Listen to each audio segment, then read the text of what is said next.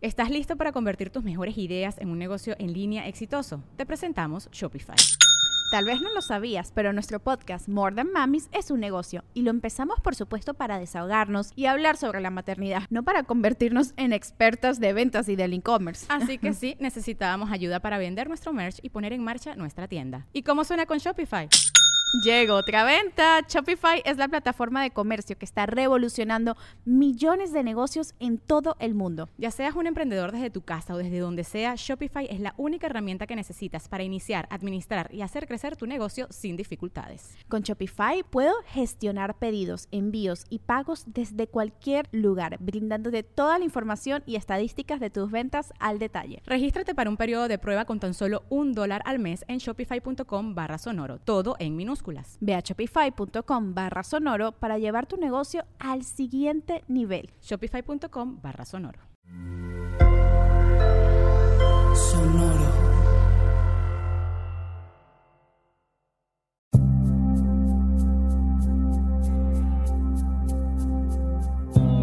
Soy Alexis de Anda. Estás escuchando El Viaje. Una producción de Sonoro un espacio que invita a despertar la conciencia.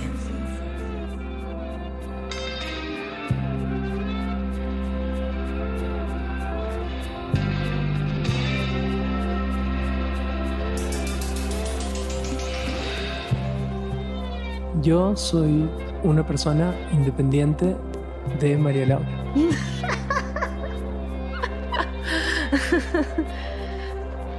Yo soy una persona a la que le gusta escribir canciones.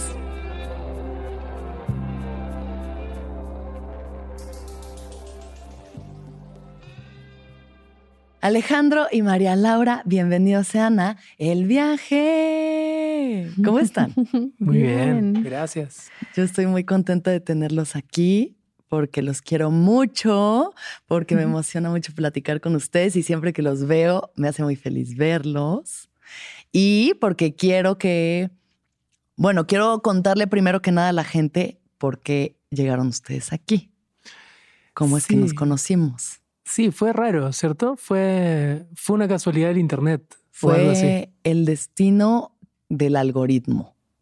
Es una mezcla extraña, porque a ver, lo que pasó fue lo siguiente, para ustedes que nos escuchan y nos ven. Yo estaba un día en mi casa escuchando una playlist que yo había hecho y en el momento en el que mi playlist se terminó, como que el algoritmo ya te empieza a arrojar sus opciones. Entonces me puso una canción llamada Agüita del Equilibrio de Alejandro y María Laura, que yo no sabía quiénes eran, ni siquiera sabía que estaba escuchando. Yo estaba trapeando y en eso empezó a sonar algo que dije, ¡Eh! me encanta.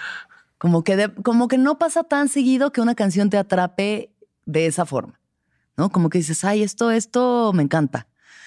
Y otra cosa que yo nunca hago es buscar videos. Casi nunca veo videos musicales. Pero dije, quiero ver quién canta esto, qué es esto. Y ya busqué video, agüita, el equilibrio, así. Y dije, wow, esto es como un viaje psicodélico, así. Esto apela muchísimo a mis gustos y mis intereses. me encanta, me gusta, me gusta. Y ya vi que eran así una banda de Perú. Y yo, no, pues chido. O sea, son de Perú, todo bien, perfecto y subí en Instagram una story tagueándolos a ellos, porque pues nada más uno arroja ahí esas oportunidades y a ver quién las cacha. Y dije, ay, como que subí el video y puse ahí el tag, Alejandro y María Laura. Y a los 10 minutos me respondieron, tocamos hoy en la noche en la Ciudad de México. Y yo dije, ¿qué es esto? ¿Esto es el destino? ¿Esto es el algoritmo? Y fui y a las dos horas, o sea, estaba viendo el video y a las dos horas los estaba viendo cantar esa misma canción y tocarla en vivo. Y ya a partir de ahí nos hicimos amigos. Oye, ¿cómo, cómo fue? O sea, como, porque igual me parece bien excepcional, como, eh, o sea, el, tipo de encuentro que hemos tenido. Sí. ¿Cómo fue que lo escuches ahí como dos horas antes y de ahí que lo veas en vivo? ¿Te gustó la versión en vivo o te gustó más la versión de, del videoclip de estudio?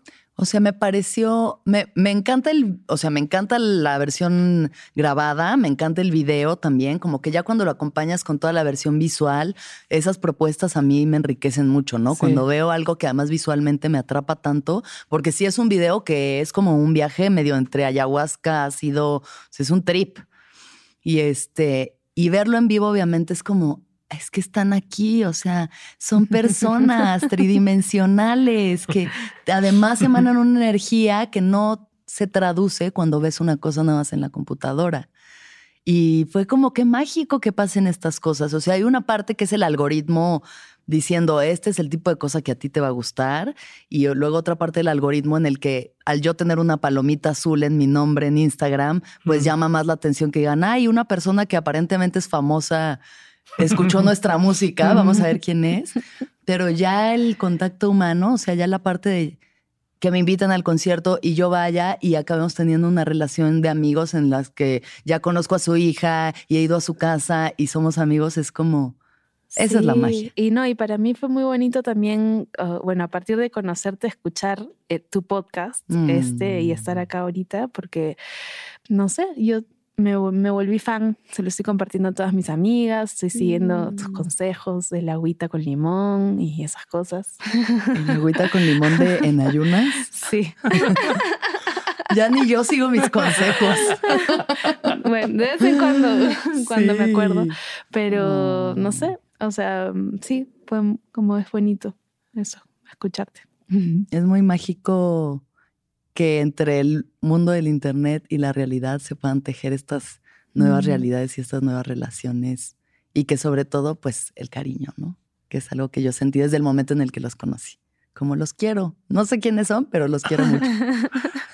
no, ha sido muy, ha sido muy especial. Eh, y en general creo que como vamos muy poquito tiempo en México, nos hemos mudado hace cuatro meses, eh, sentimos como que un ambiente muy generoso, muy muy como excesivo también. No lo digo por ti, sino lo digo en general. yo, ¿de qué estás hablando? Yo no soy nada excesiva. Para nada. Soy una mujer medidísima. Así es. No, lo digo, lo digo como, como que han pasado tantas cosas en tan poco tiempo que se me hace un poco surreal, ¿no? Eh, Total. Yo digo que... Y de ahí como lo comento con colegas que, que llegaron también acá como migrantes. Y, y cada experiencia es distinta, pero, pero todos sentimos esa, como esa generosidad de México y a mí me encanta, estoy muy contento acá. Sí, es algo que hablábamos cuando justo los conocí, venían llegando, llevaban un mes en México, esta cuestión tan fértil que tiene este país. es un país fértil. Entonces, para la gente que llega y que el país los abraza y abrazan al país, para donde voltees va a florecer algo. O sea, como que relaciones, oportunidades, la comida, la gente, la música, o sea, todo es tan abundante que sí, qué bonito que pueda ser una casa para, para todos los que llegan de fuera y, también sienten como este llamado, ¿no? Que tiene México para darles. Sí, yo estoy feliz de que estén aquí. De hecho, me acuerdo, ¿no? La primera vez que llegamos a México nos pasaba que decíamos, sí, nosotros somos de Perú. Y no había persona que no nos preguntara, ¿y desde cuándo viven acá? Y nosotros, no, no vivimos acá, estamos de, paso. Ah, ¿y cuándo van a venir a vivir acá? Entonces, eso, esa pregunta como, sí, nos como comenzamos a pensar, es cierto, ¿no? Como estaría bueno, estaría bueno venir acá un tiempo, no sé, y ya tenemos ganas de quedarnos para sí, siempre. quédense para siempre. Hay que ser una familia feliz. Mm. bueno, ahora vamos a empezar desde el principio, ¿les parece? Sí. Entonces, ¿Qué es lo que más les gustaba hacer cuando tenían entre 6 y 7 años de edad? Ay, no sé. Por ahí, chiquitos. Ah, yo escribía cuentos. Escribía cuentos. De hecho, no sabía escribir. Mi mamá me compraba cuadernos en blanco y escribía, o sea, hacía como mis letras inventadas abajito, como son los cuentos para niños, que abajo están las letras y arriba está el dibujo. Y abajo escribía mis jeroglíficos. jeroglíficos y arriba hacía los dibujitos y luego les contaba a mis papás como y soñaba con tener mi puestito en el parque de cuentos, ¿no? Como y vender mis propios cuentos. Ay, qué ternura. yo no sé si me gustaba. Yo, bueno, yo soy el hermano menor de, de bueno, solo tengo una hermana, pero me lleva Ujú. dos años. Ujú. Y me acuerdo que mi hermana siempre tuvo una personalidad muy fuerte, muy extrovertida, muy como líder. Y yo no es que sea lo opuesto, pero sí me pasaba que, que sentía que ha- hablaba mucho menos, como sentía que no había menos espacio para que yo hable. Ok.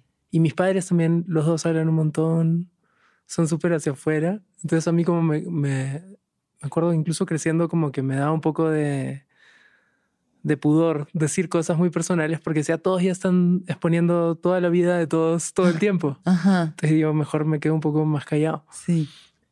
Y recuerdo creo que cuando era muy chico que mi hermana nos hacía hacer shows de radio a mí y a mis primas. Y ella era como la conductora, grabábamos con el cassette como las canciones, Ay, hacía todo. sí. Y yo era uno de los invitados y, y hacíamos personajes, no sé, nos divertíamos mucho, con, me acuerdo con la radio, que nos poníamos a grabar cosas todo el tiempo. Ajá. ¿La música fue parte de sus infancias? Para mí sí, mi papá tocaba guitarra y cantaba y componía canciones desde que tengo memoria Ajá. y yo siempre estaba ahí al ladito como fan número uno y cantaba con él, me- él me enseñaba canciones. Me acuerdo, no sé, a los seis años haber llorado con una de sus canciones, por ejemplo, haberme emocionado, o sea, como haberme puesto muy triste porque era una canción sobre que se llama Malagua Blanca, que Malagua, acá se le dice Malagua también a las, creo que se dice Aguamala o las... ¿Aguamala? Sí, bueno, que era este bicho del mar. Que- los que te queman te y te pican. tienen que hacer pipí encima. Ese. Sí, Sí. y era de una de estas que se lo llevaba al fondo del mar y, y ya no podía ver a su familia, una cosa así. Ay, no, qué tragedia. Una tragedia. Entonces yo escuchaba la letra y, y me ponía, o sea, me- realmente una vez me puse a llorar porque dije, mi papá nunca va a regresar de este mundo de- Ah. del, del fondo del mar, ¿no? Ajá. Este, pero me gustó esa emoción, ¿no? Claro. Como, wow, esto se puede sentir con la música, ¿no? Sí. En una canción. Sí. Fue una cosa así muy, muy bonita. ¿Y tú, Alejandro? Yo me, quedé perdido con lo de la malagua. ¿Qué era? ¿Cuál era la pregunta? Agua. La yo, la la mala mala, agua y no tú ya ahogado así en el Claro, fondo dije, ¿qué? Me- es que me quedé muy, muy prendido en la historia. Este, la pregunta era si la música fue parte de tu infancia. Claro, ahí va. Sí, pero no, no así, ¿no? No, no tan como intenso, creo. Ajá. María Laura siento que, y, o sea, me, me llama la atención porque siempre siento que es como muy sensible a esas cosas y digo, no, no que yo lo sea, pero eso me llama la atención de ella. Eh, en mi caso creo que, creo mis papás, al ser personas muy sociables, como ya lo dije, eh, habían peñas en mi casa, como cada, cada fin de semana. Entonces venían músicos y, y cantaban y compartían canciones. Y algo que yo agradezco mucho de mis padres, de mi crianza, es que nunca me, me mantuvieron como a- al lado de eso. Veo que a veces ocurre como que ese es el mundo de los adultos, ese es el mundo de los niños, este no es mundo de niños, ¿no? Y siempre me, permi- me permitieron estar ahí. Entonces yo creo que desde ese lado me gustó mucho siempre la música como algo social, como algo de, de compartir, de crear juntos, de divertirse. Claro. Y, y no sé, ahora pienso, bueno, tengo, tenemos un dúo, pues no, no, yo no soy un solista, creo yo no podría. Siento Ajá. que la música tiene mucho eso de, de, de comunión, ¿no? Entre varias personas, para mí. Ajá. Sí, bueno, en- Sí, hay de todo, ¿no? Pero sí tiene, pues eso, esa cosa de que junta a la gente al final. Es como algo ritualístico de la Sí. música hace que la, y la música y el fuego hacen que las personas se reúnan. Em, los dos son de Lima, Sí. sí. son de Lima y crecieron en Lima.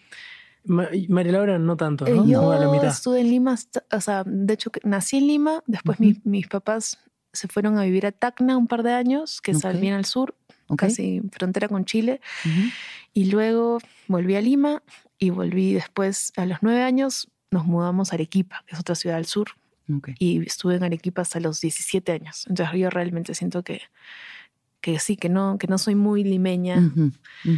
Eh, de hecho, no me gusta tanto Lima como, como ciudad.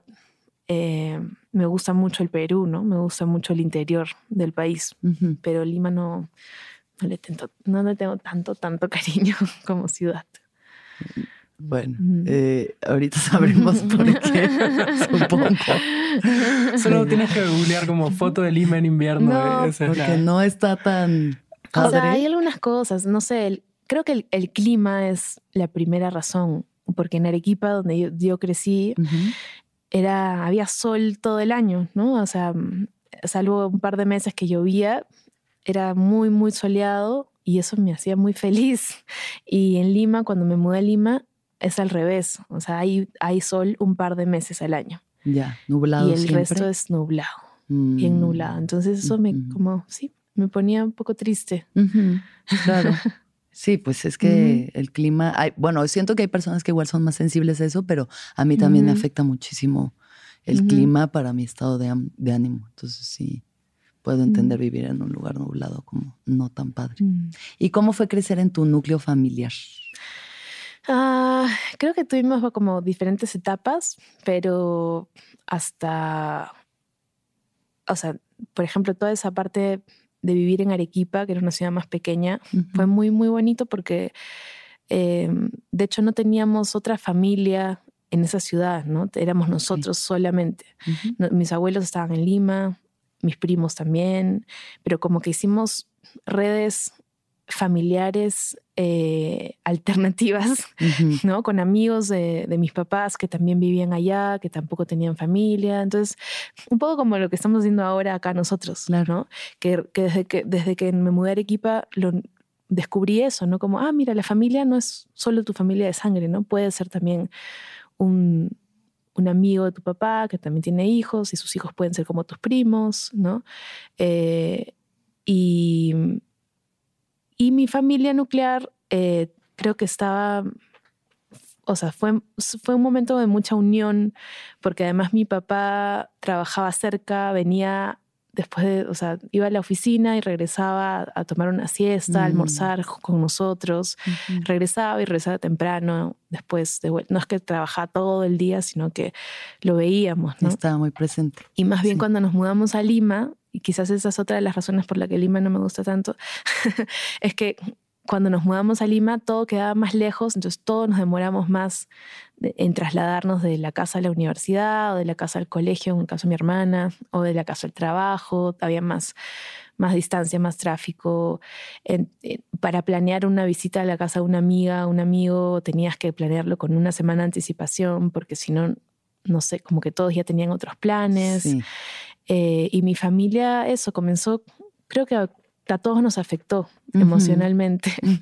Este, y sí, o sea, esa fue como esa otra etapa de mi familia, ¿no? Siento que fue una familia muy, muy feliz pre-Lima. Y en. Lima como co- todo comenzó como a oscurecerse. Con estas cosas que trae la ciudad consigo, que sí, Sí. muchos amigos igual me dicen, como es que yo viviendo en mi pueblo, en Sonora o donde sea. Mm. haces 10 minutos a casa de quien sea y ahí están tus amigos y entras a una casa y todo el mundo te recibe y aquí es como, bueno, nos vemos tal día a las 3 de la tarde, este, Sí. hay que organizar más, sí. Sí. Ok. ¿Y tú, Ale? No sé, yo siento que mi, mi núcleo familiar, o sea, ha sido raro porque yo tengo como recuerdos de una familia muy unida, o sea, siempre ha sido una familia bastante unida en general. Eh, pero mi hermana se fue a los 18 años a vivir a Estados Unidos, a los 18 le salió una, una beca a una universidad, es doctora. Y yo tenía 16 y desde entonces también había como una idea de que yo me vaya a estudiar a Estados Unidos también, pero algo, algo, algo del cielo gris de Lima me, me mantenía ahí, no sé ¿A qué. ti sí te gustaba el cielo gris? Hay, hay algo que a mí me gusta, como Mariela lo mencionaba, decía como, pucha, pero no es tan terrible porque hay, hay una idea como romántica así para mí de, de, de la niebla. Sí. eh, y además no es que te mueres de frío, igual es como un clima bien tranquilo. Y a mí más bien me gusta. Me gustaría que sea un poco más corto, ¿ves? Porque el invierno, o sea, ese cielo gris te puede durar ocho meses. Ya. Entonces sería sí, bueno que dure cinco, no sé. Claro, la mitad. Se pone Claro. como excesivo también, claro. Pero yo recuerdo que sí, no sé por qué. Ah, bueno, no me fui, no me fui a Estados Unidos porque estoy pensando que fue porque conocí a María Laura, pero eso se me mezcla la historia. Ustedes se conocieron en la universidad. Sí. Ajá. Entonces yo tenía 21 cuando la conocí a María Laura. Ajá. Entonces puede ser, porque yo estaba aplicando y tenía como aplicaciones para escuelas de cine, que lo que me gustaba Ah, hacer era, o lo que me interesaba era el cine. Ok.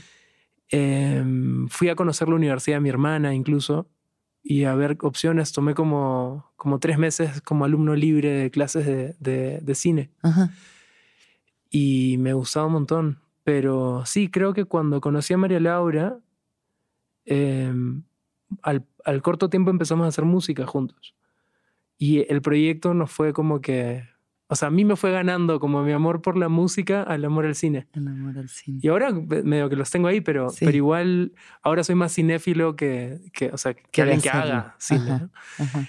Y, y siento que mi familia, bueno, mis padres después, cuando yo tenía 23, se fueron a Estados Unidos también Ok, a vivir allá. ok. Entonces, siento que ha pasado, sí, pues mi familia de ser muy unida, ahora es una familia que está como regada por todos lados. Ajá. Y ahora, de hecho, con María Laura que estamos acá y que compartimos familia, ahora tenemos un poco de familia en Perú, un poco de familia en Estados Unidos y eh, tenemos esta familia eh, imaginaria acá, no sé. Sí. Y, y no sé, para mí ha sido, un, ha sido un proceso raro, ¿no? De sentir que había como un núcleo muy, las cosas muy concretas, muy seguras, Ujú. a no saber muy bien dónde estoy parado, pero hasta cierto punto empezar a disfrutar de eso también, de la libertad, de no saber qué va a pasar. Eh, ya le perdí como el, el miedo hace tiempo a eso y ahora medio que lo disfruto. Claro, sí. Mm. Qué bonito. Cuéntame cómo se conocieron, María Laura. Tu versión.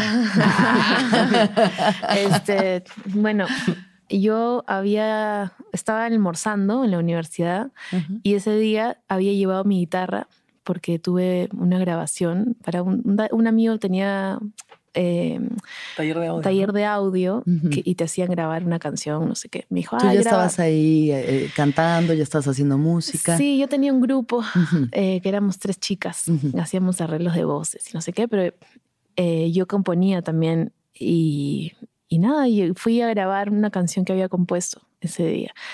Entonces estaba almorzando con mi guitarra al costado en el jardín de la cafetería Letras. Ese día sí había salido el solcito. Ay, era Y- buen augurio. buen augurio.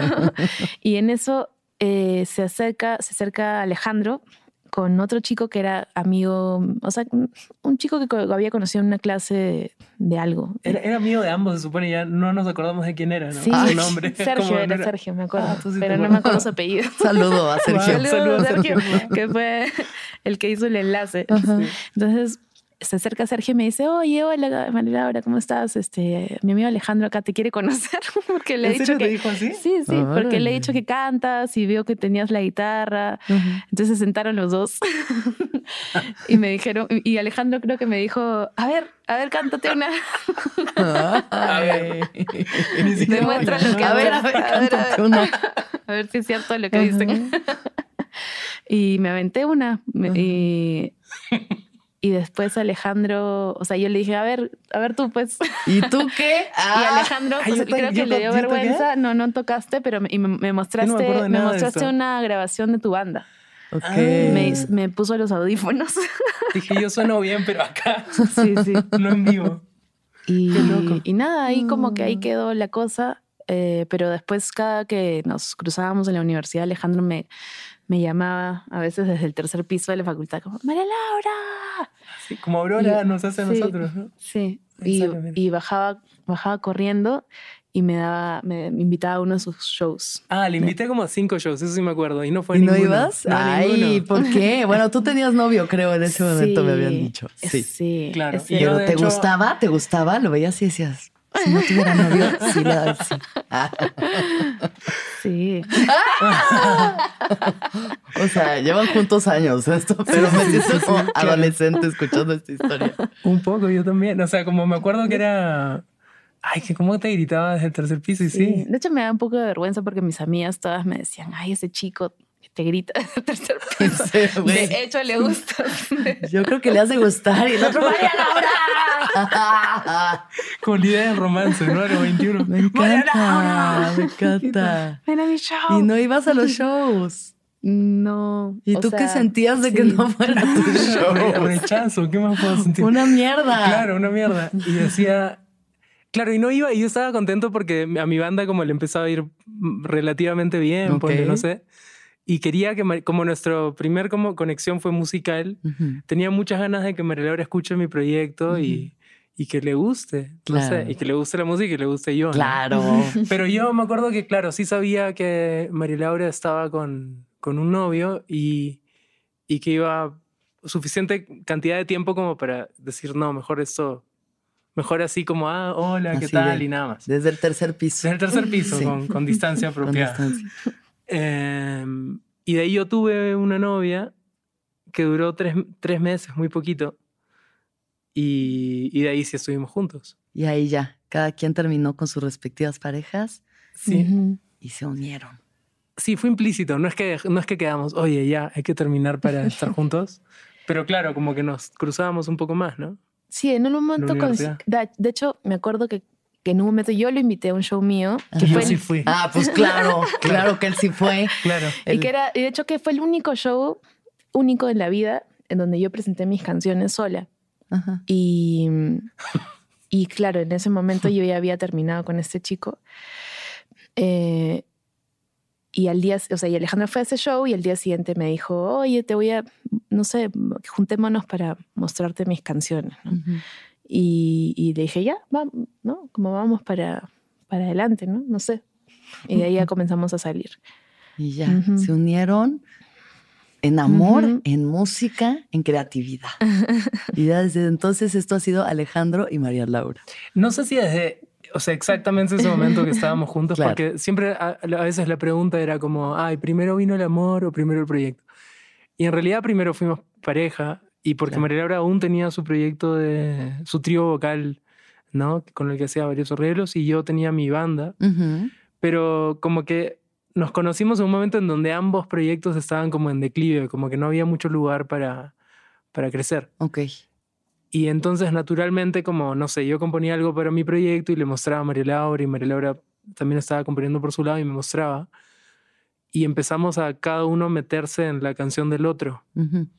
Que es una dinámica que, que tenemos hasta ahora. ¿no? Hasta la Entonces, fecha. Fue muy, fue muy natural, como que no lo no planeamos tener un proyecto juntos hasta que, o sea, de hecho Alejandro y María Laura es un, es un, yo, o sea, todavía considero que no es un muy buen nombre.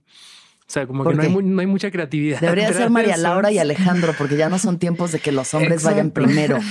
Pero, exacto. De hecho, eso lo pensamos a los 10 años, ¿no? Dijimos eso. Sí, que queríamos dijimos, cambiarle, la, quizás invertirlo. Como Ya son- sé. ya son los 10 años, que los siguientes 10 años sea al revés. Claro. pero un poco complicado. Y de hecho lo pensamos como, cuando lo pensamos, Alejandro y María Laura era porque nos gustaba cómo sonaba. Claro, sí. Pero claro, después nos comenzamos a cuestionar igual, como, sí es cierto, o sea, no sé. El orden, el- los símbolos, Sí, los o sea, símbolos que No, hay y, en y las además palabras. como que es un nombre muy largo también. Como que suena, decía, decíamos que sonaba como una telenovela, como Alejandro y María Laura. Claro, sí, 100% La historia tal. telenovela. Claro, y- pero es muy, o sea, sentíamos que no, no estaba tan bueno un punto de vista así como marquetero Ajá, por el proyecto. Ajá. Pero es que me acuerdo, de hecho tenemos algunos afiches de esa época y decía como Alejandro Rivas y María Laura Bustamante. O sea, era como que las canciones más, hablaban solo de nosotros ustedes, y era como claro. esto es lo que es. Eran ustedes. Nuestro de- número de documento. Sí. Sí, sí, sí, Eh, sí. de hecho, me acuerdo que en la universidad, cuando pusimos nuestro primer afiche, teníamos un, yo tenía un amigo que me dijo, oye, ¿pero qué es esto? Sí, no, Yo la gente no decía como- entendía, como, ¿por qué promoción? ¿Por qué tienen una página de Facebook de ustedes como pareja. pareja? Súper codependientes. Pues, pero, pero además éramos como un prototipo de los influencers, ¿no? Que no existían en esa época. Ajá. O sea, de sí. hecho, eso podría haber sido tal cual, como vida de pareja. Pero es que no se entendía por el nombre. Entonces nos Claro. daba mucha risa que. Y yo siento que el nombre o ponerle ese nombre nos persiguió por unos años porque la gente asumía que toda nuestra música era como canciones que yo le escribí a María y a mí y Ujú. era como todo era de pareja. Claro. Y es algo que poco a poco como, como nos fuimos como sacando a la fuerza, ¿no? Sí. Me acuerdo como queríamos, no, hablemos otras cosas, ¿no? Pero inicialmente sí, trata, sí eran canciones el uno sobre el otro o de su relación. O sea, esas fueron sus primeras canciones como proyecto. Yo siento que el primer disco es- está muy lleno de eso. Hay, hay como excepciones, Ajá. Pero lo chistoso es que creo que ahora hemos vuelto a hablar de nosotros Sí, de forma muy concreta, sí. pero ya no diría que es como, ay, qué lindo, es como, se cantan el uno al otro como relación, sino que no sé, pues ya tenemos 13 años juntos, entonces salen otro tipo de, de canciones, ¿no? Sí, igual son como muy autobiográficas, pero no, reales. ajá, Con más los reales. matices de una relación que no es nada más te amo y siempre Así te es. amaré. Claro, esa es su claro. primera canción, por cierto. sí, te amo siempre te amaré. El primer sencillo. ¿Hubo alguna, hubo opciones para otros nombres de proyecto? Ay, no, unas terribles. No, o sea, no, no nuestras, porque nosotros no, no, no podíamos, ¿no? No nos salían. Pero teníamos gente eh, allegada así al, al proyecto que nos dieron unas muy malas ideas que felizmente no tomamos. No puedo decir nada. Ah, Sí, yo lo escucharía. de decir, no, los- no. las propuestas, no podemos saber algunas de las propuestas. Es que por ahí lo escucha y se siente como ofendida. Ya, Bueno, sí, no, no Va, queremos sí, no. ofender a alguien. Pero no, no eran muy buenas, digamos. Ok, entonces Va. Alejandro y María Laura, Sí. y así ha sido desde Y hace 13 años. O sea, empezaron a andar y un poco después empezó el, Claro. el proyecto. El proyecto tiene 12 años. 12 años. Sí. ¿Y cómo ha sido este caminar juntos en pareja, en proyecto, en familia, en todo? De hecho, hemos tenido etapas, ¿no? Porque así como lo dices, suena bien intenso. Claro. Y fue bien intenso en algún momento, ¿no? Como eso. com- Comenzamos a viajar juntos y, a veces nos hospedábamos en casas de amigos, en la sala de alguien, entonces como que no teníamos mucho espacio personal, pues, ¿no? Porque todo el día estábamos viéndonos las caras y, y en un momento le dije a Alejandro como, ya, te necesito un espacio, o sea, yo él, como él ha dicho, él es bien sociable y su relación con la música es bien sociable. Entonces él puede estar componiendo una canción con 80 personas alrededor y no tiene ningún problema. Pero yo soy más, no sé, a mí sí me gusta encerrarme en mi cuarto y yo eh, tenía, había tenido esa relación siempre con mis canciones, ¿no? De encerrarme en mi cuarto y componer mis canciones sola. Y también me gusta componer con él y con, y con otras personas, pero necesitaba regresar a eso, ¿no? Y en ese momento me acuerdo que teníamos, íbamos a viajar a Argentina y le dije, no, no quiero viajar a Argentina, quiero quedarme en mi casa, quiero, quiero una casa, ¿no? No teníamos una casa. Este, entonces alquilamos un- una casita en, en Cusco, en el Valle Sagrado, Mm. y Sí. Igual viajamos un poco, pero, pero comenzó, o sea, comencé a recuperar un poco de ese espacio que necesitaba y Alejandro en simultáneo comenzó a producir, a Ujú. producir música para otros artistas. Sí. Y Igual mientras María Laura me entonces- decía que Ujú. yo quiero una casa, yo le cantaba, la casa no existe. Ahí, ahí nació La Casa No Existe. Un Sí. poco en esa época. Y me acuerdo que esa canción, como los primeros versos eran, eran muy yo hablándole a María Laura y, y el estribillo es, es ella más, el, el coro, el solo mis pies en la arena. ¿no? Ajá. Y entonces, sí, o sea, siento que, que lo de la bio- autobiografía siempre estaba ahí, incluso cuando no nos dábamos cuenta. Y Claro. uno se da más cuenta en retrospectiva de lo que estaba pasando. Claro. sí. Perdón que te interrumpí. No, sí, iba a decir que, que claro, desde, desde ese momento en que tú comenzaste a producir, yo creo que hemos, hemos seguido desarrollándonos en simultáneo, pero ya cada quien más, eh, o sea, juntos, pero también por separado.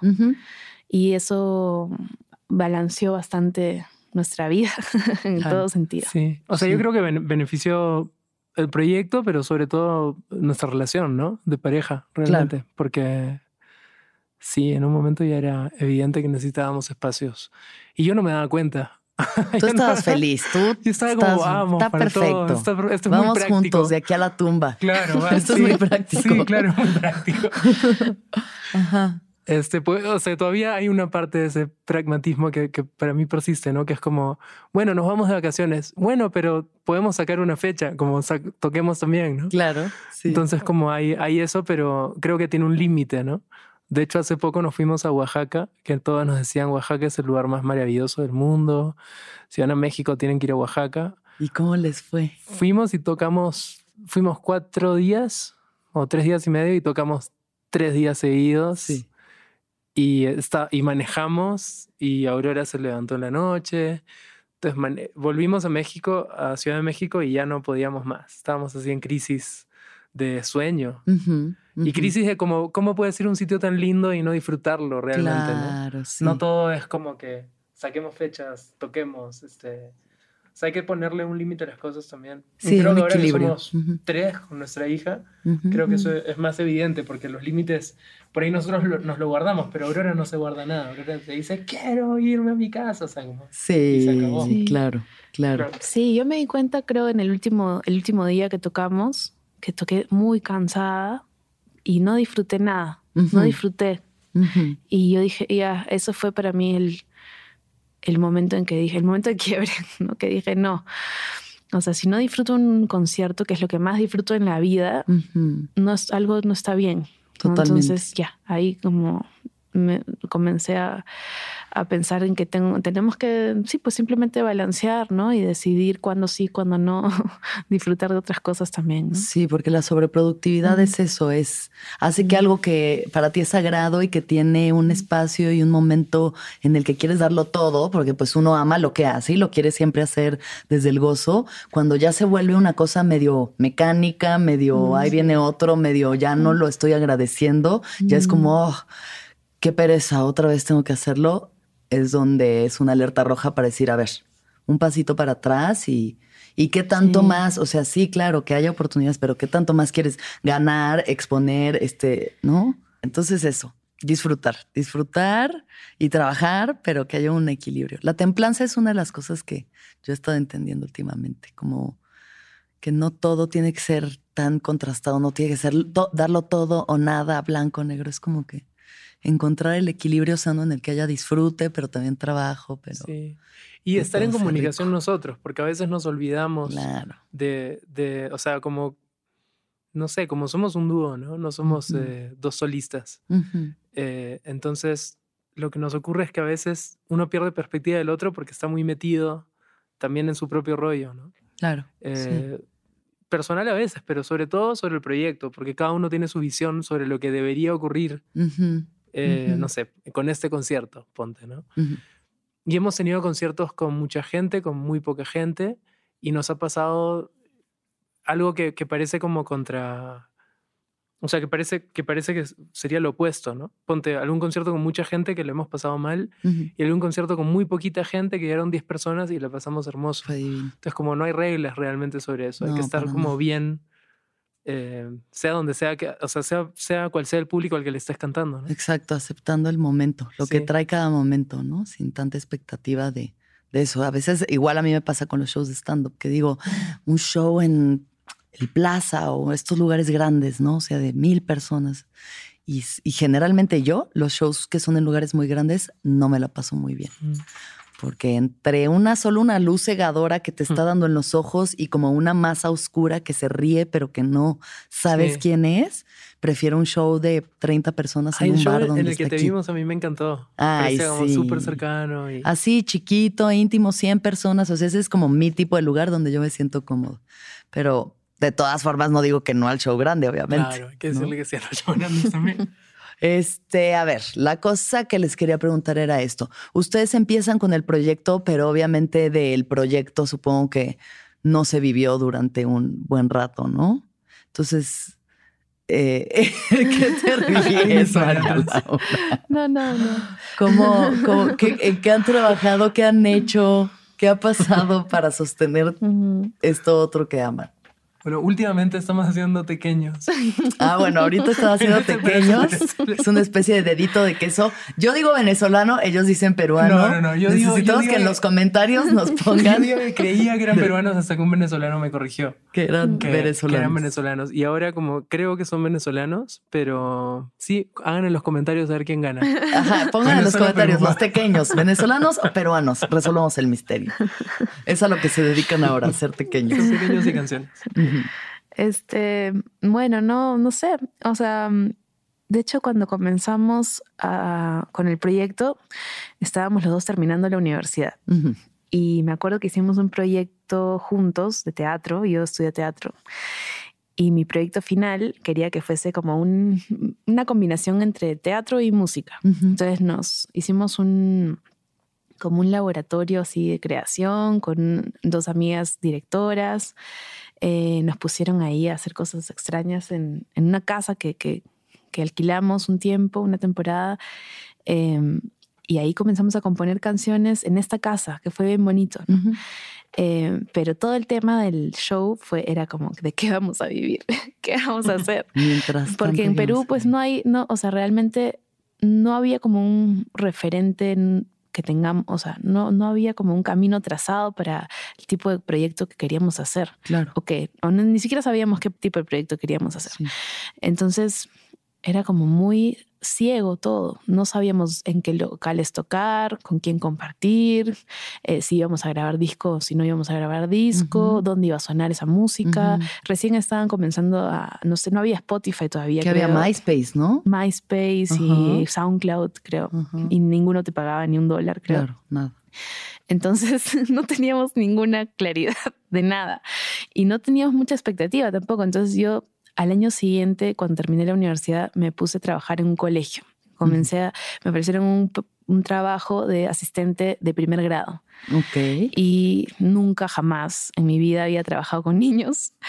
No sabía cómo era trabajar con niños, no, tenía ninguna técnica de nada, de cómo hablarles o qué, cómo tratarlos, Sí. nada, nada, y fue traumático. ¿Por Fue qué? bien traumático porque nadie me guió, no, nadie me dijo, ya, cántales una canción, cuéntales un cuento.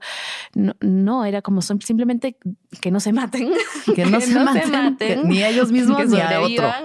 Claro, que no se peguen entre ellos. Sí. Y yo no, realmente me salía como mi, mi mamá, como, o sea, eh, no sé, a veces creo que le dije a un niño alguna vez como, le, le hablé de Dios un momento y yo como que yo no, ¿qué estoy diciendo? No, no yo no creo en esto y, le tengo que decir- y, to- y todo era no, todo el, tiempo, todo el tiempo decía no, no hagas esto, no hagas esto, no hagas esto. Y Ujú. me sentía muy mal, muy mal porque no me gustaba ser la que, la que todo el día decía que no. Claro.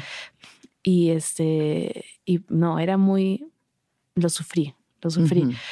Este, pero al poco tiempo, bueno, al año, o sea, hice mi año de trabajo, el año que tenía como de contrato, y ahí nomás, ahí quedó. Y, y me di cuenta que, no sé, que podíamos hacer otras cosas, talleres. em, creo que comenzamos a hacer, no sé, ya- ah, bueno, Hicimos un taller de canto y taller de composición. Empezamos Sí, después. comenzamos a hacer Ujú, talleres y ujú. con los talleres un poquito como que ya nos, entre los talleres y la... Y y éramos los jefes de shows. práctica. Yo, perdón, y- yo sí, era jefe de práctica de, de narración audiovisual, ¿era? sí. Que era como, como para escribir guiones. Ok. Y yo enseñaba teo- teoría como de cine también en un, en un instituto. Ajá. Y eso. Pero la producción para mí llegó después.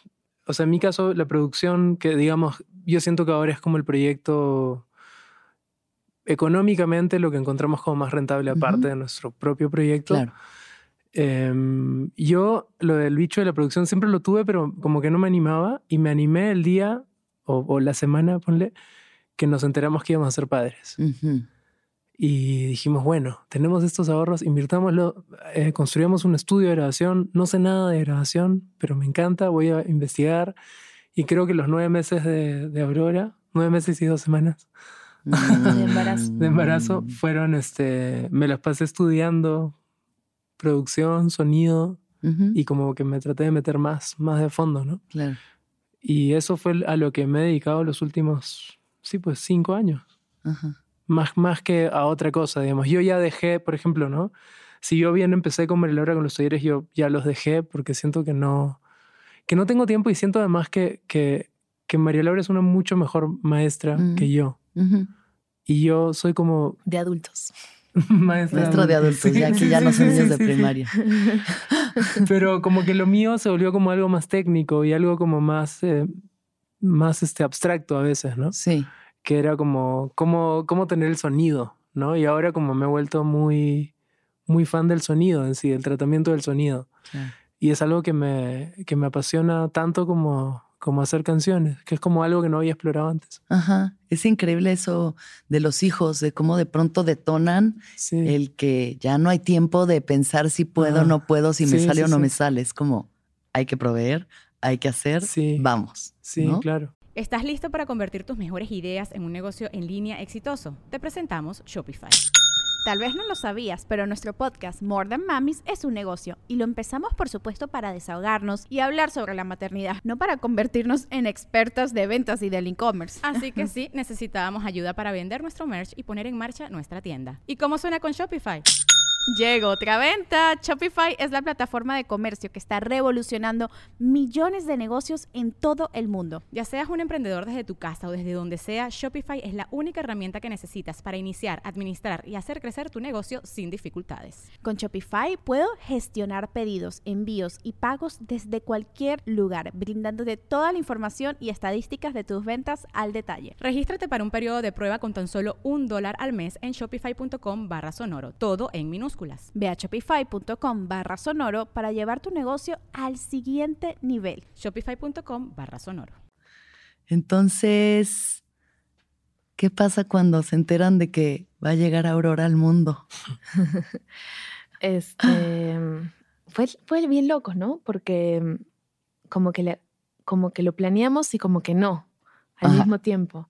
Porque ¿no? ¿Te acuerdas? Ah, lo hablábamos el último año, antes de, que seas embarazada. Pero en un momento dijimos, ya, queremos tener una hija. Sí. Y cuando dijimos eso, ya yo ya estaba embarazada. que ya tenía un mes de embarazo. O sea, cuando hicimos la cuenta, dijimos, ay, como, mira. Ya vamos a tener una hija. Ya estaba ahí. De hecho, de hecho, el día, me acuerdo que lo conversamos como ya decisión, fue eh, muy poquito tiempo después de enterarnos que tu mamá estaba enferma.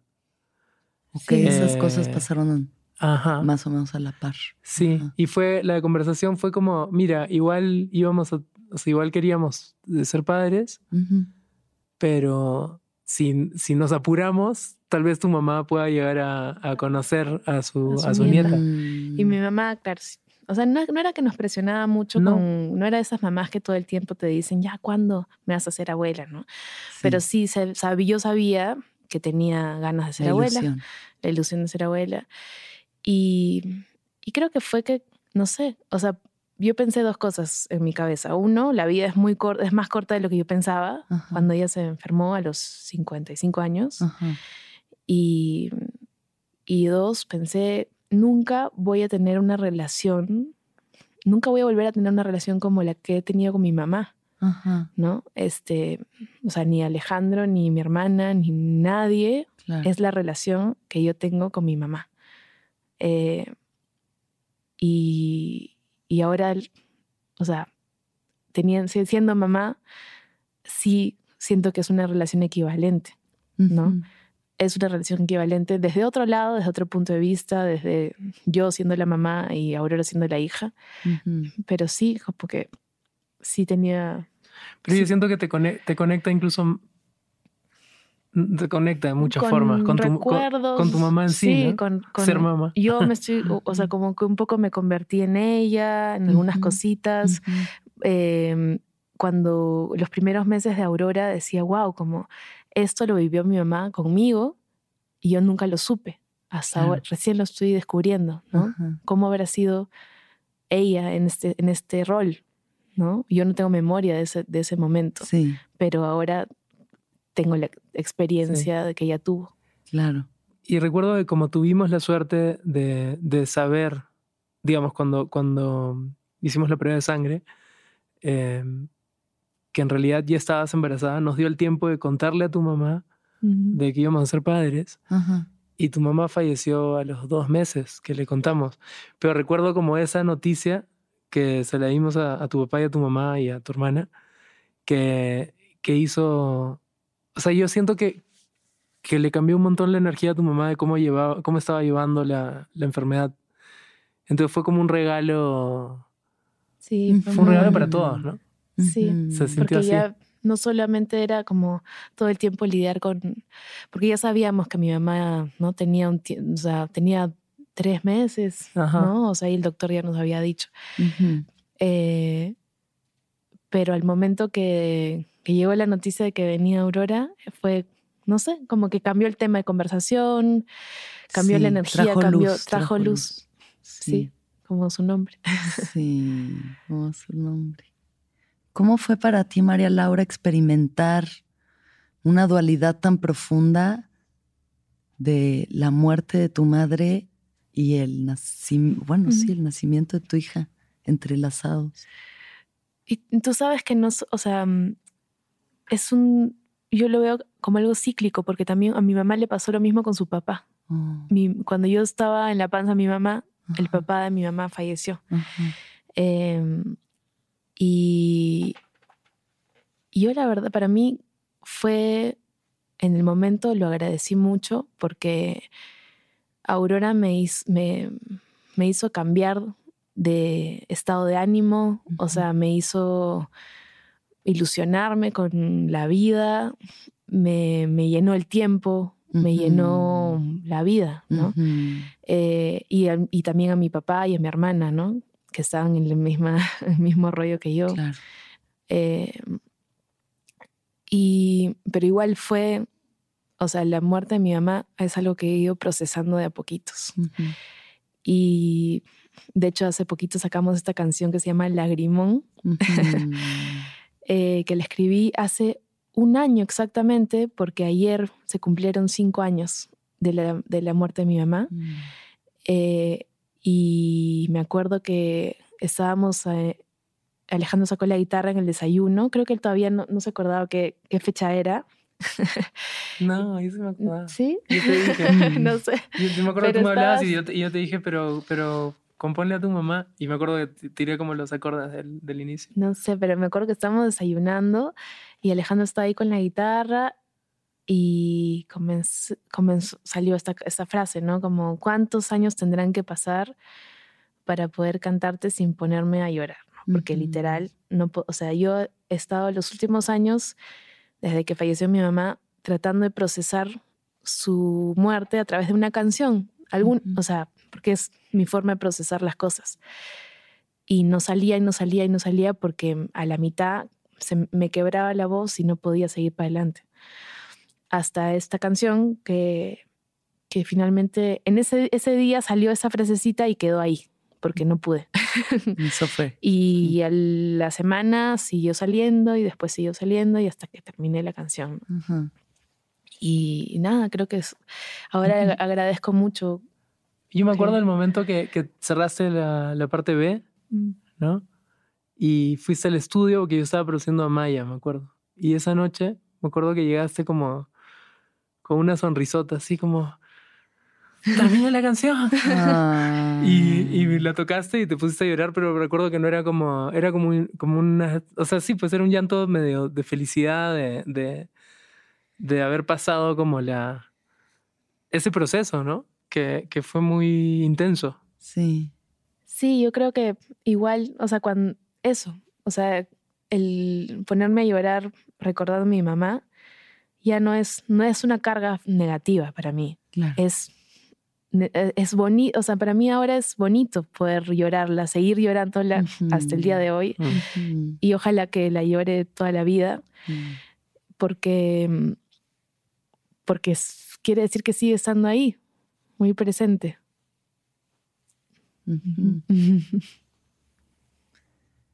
Y Alejandro, para ti, ¿cómo fue ser padre?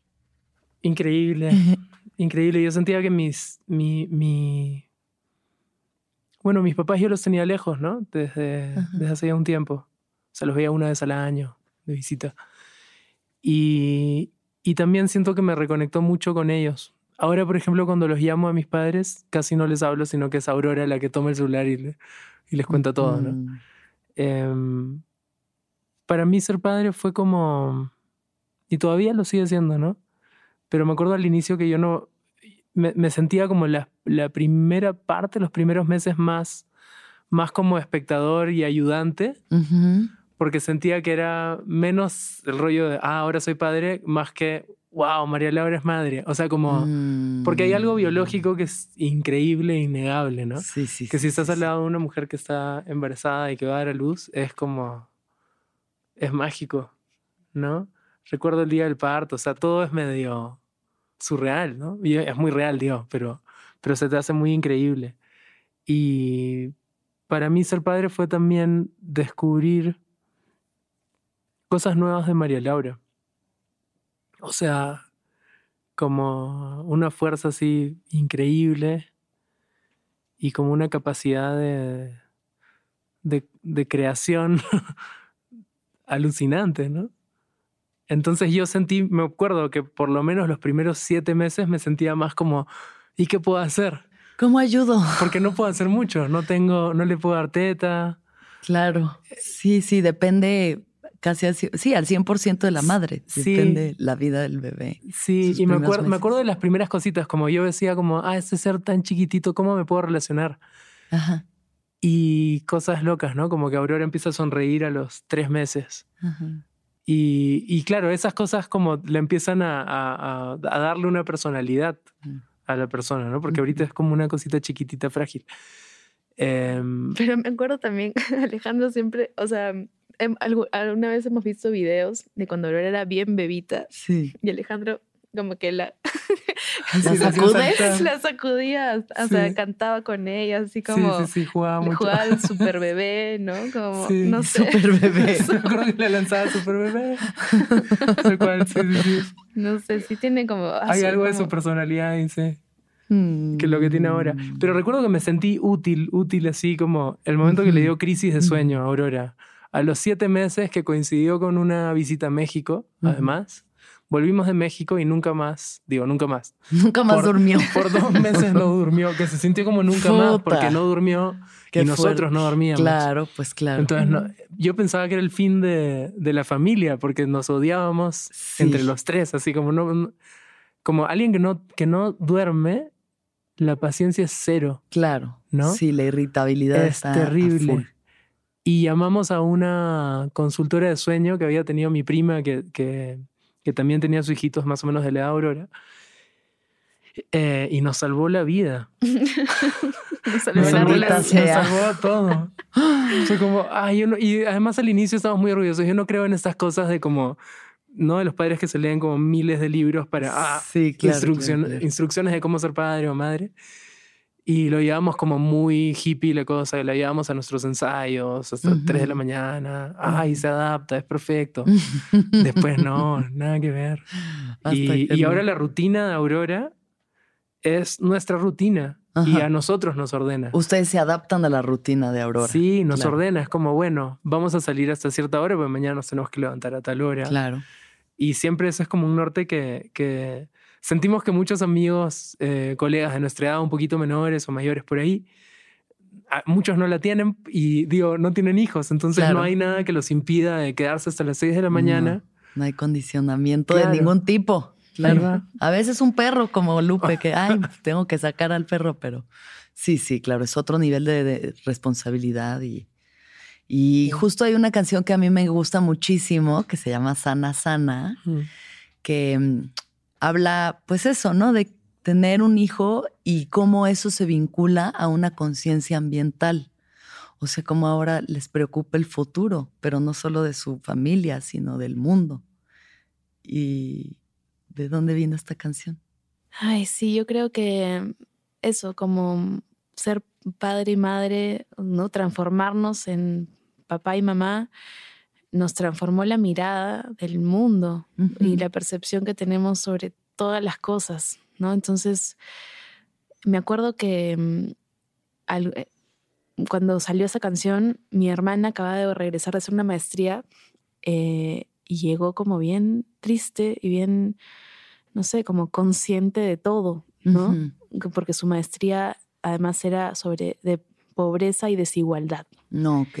Entonces llegó como, me acuerdo que ella es, es antropóloga y, y cuando estudiaba en la universidad era como que sí, voy a cambiar el mundo y no sé qué, ¿no? Y cuando regresó de la maestría era como, no, no puedo cambiar nada, ¿no? Y, y me acuerdo alguna conversación con ella de, ay, este, es que estamos muy preocupados porque no sabemos a qué colegio vamos a meter a Aurora, este es muy caro y este No, es muy el- religioso y este no sé qué. Me acuerdo de el tono porque lo conversábamos como, como emocionante, como estábamos emocionados de, ay, ¿a qué escuela puede ir? Y seguro puede ir por acá y podemos hacer esto. Claro. Sí. Y Maite, Maite nos dijo, como, en como me- muy humor negro, así estábamos como comiendo juntos, y nos dice, oye, pero no importa igual en qué escuela la metan porque el mundo se va a acabar en 20 años. Ay, no, ya, espérense Así, tantito. así, así fue. Y yo en ese que la momento, cuenta, por favor. claro, claro. pero ¿Qué en ese momento, no, se me, se me atravesó, se me atragantó Claro. el, el Claro. Es que bocado de ella- ella- comida. Maite además yo la vi, como se dio cuenta de lo que había dicho, es como, ah, chucha, es como son padres, o sea, no, no, no podemos decir eso. No, y, y me, me arruinó la vida, o sea, Sí. me- me- no me arruinó Sí. la vida, pero me, me afectó muchísimo, Sí. porque yo me imaginé, o sea, yo tenía otra visión del futuro para mi hija. Claro. Eh, y bueno, o sea, comenzamos a, a informarnos más, comenzamos a conversar más de este tema con otros amigos, padres, músicos. Eh, me acuerdo, yo tengo una amiga muy querida, que es una compositora increíble, que se llama Lala. Su proyecto se llama Lala. Y ella también eh, es mamá, tiene dos, dos hijos, una Mm. de la de, Aurora. Y también es muy, muy, muy consciente de, de, de lo que está pasando en el mundo, Ujú. en todo sentido. y me acuerdo que tratamos de hacer una canción, hicimos una canción Hiciste de una ese canción tema con Lore también y con Cristina. ella, con Lorena Blume y con Cristina Valentina, que son cuatro, bueno, son tres compositoras peruanas a quienes quiero mucho. Y, y fue componer esta canción y tratar ese tema y estar con- conversar dos horas del tema. Y al día siguiente de esa reunión, eh, Aurora, nada, estábamos ahí desayunando y Aurora se cayó y siempre que se cae le cantamos sana sana, colita de rana.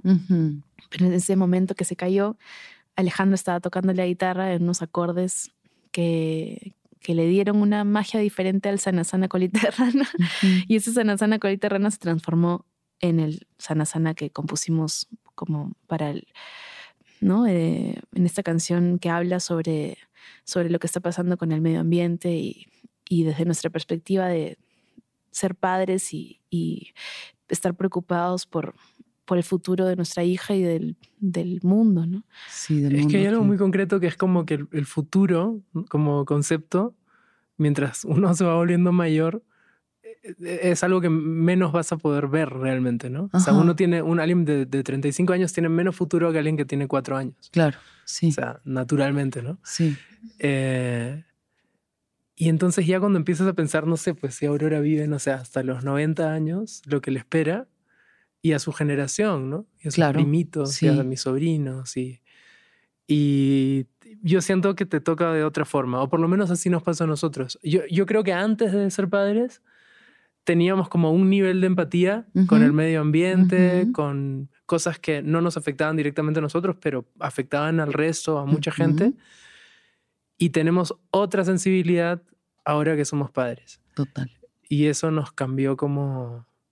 Ha cambiado la forma en que hacemos canciones también. Porque siento que esa perspectiva está no solo en Sana Sana, sino está en las últimas, los últimos ocho canciones que hemos lanzado deben, Ujú. deben tener eso igual. Ujú, Como que ujú. no son canciones para Aurora necesariamente, pero está presente Claro, de sí, todas formas. sí.